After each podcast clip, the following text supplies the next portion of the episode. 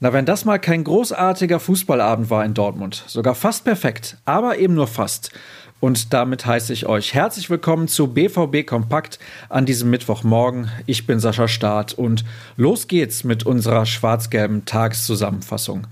Und es war wirklich spektakulär, was da geboten wurde. Zunächst mal von den Fans. Eine unfassbar beeindruckende Choreografie, die sich über drei Tribünen erstreckte.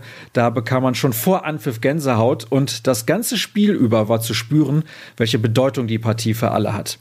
Am Ende gewann die Borussia mit 2 zu 1, weil Erling Haaland einmal abstaubte und einmal unhaltbar aus gut 20 Metern abzog. Aber leider trafen auch die Franzosen.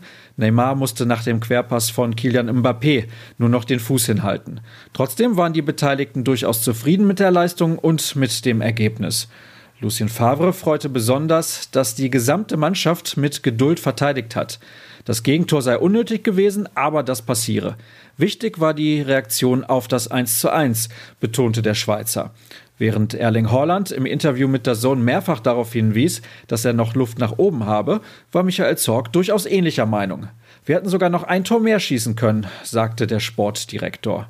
PSG-Coach Thomas Tuchel sprach davon, dass allerdings erst eine Halbzeit gespielt sei und Paris noch alle Möglichkeiten hätte, sich für das Viertelfinale zu qualifizieren.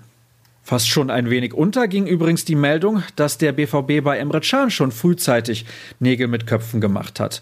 Der Nationalspieler wurde ja ursprünglich bis zum Saisonende ausgeliehen, aber wie der Verein gestern noch vor Beginn des Spiels bekannt gab, hat man sich mit Juventus bereits auf eine Ablösesumme geeinigt und Can soll, das ist zumindest der Plan, bis 2024 im schwarz-gelben Trikot auflaufen. Und auch wenn es euch langweilen sollte, eine Statistik zu Erling Haaland habe ich noch, denn der bricht weiter alle Rekorde.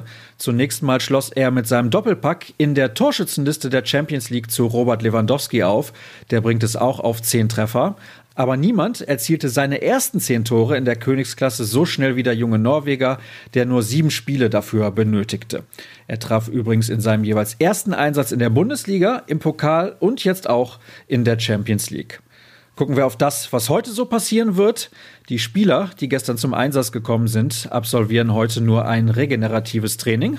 Die Reservisten wahrscheinlich eine leichte Einheit. So oder so, die Medien dürfen nicht mit dabei sein. Also richten wir den Blick direkt auf das, was die Kollegen aus der Redaktion für euch vorbereitet haben. Der Kommentar zum Spiel kommt dieses Mal von Dirk Krampe.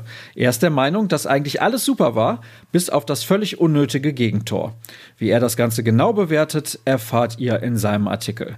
Dazu warten noch die 09 Fakten zum Sieg gegen Paris auf euch, genauso wie weitere Stimmen aus der Mixed Zone.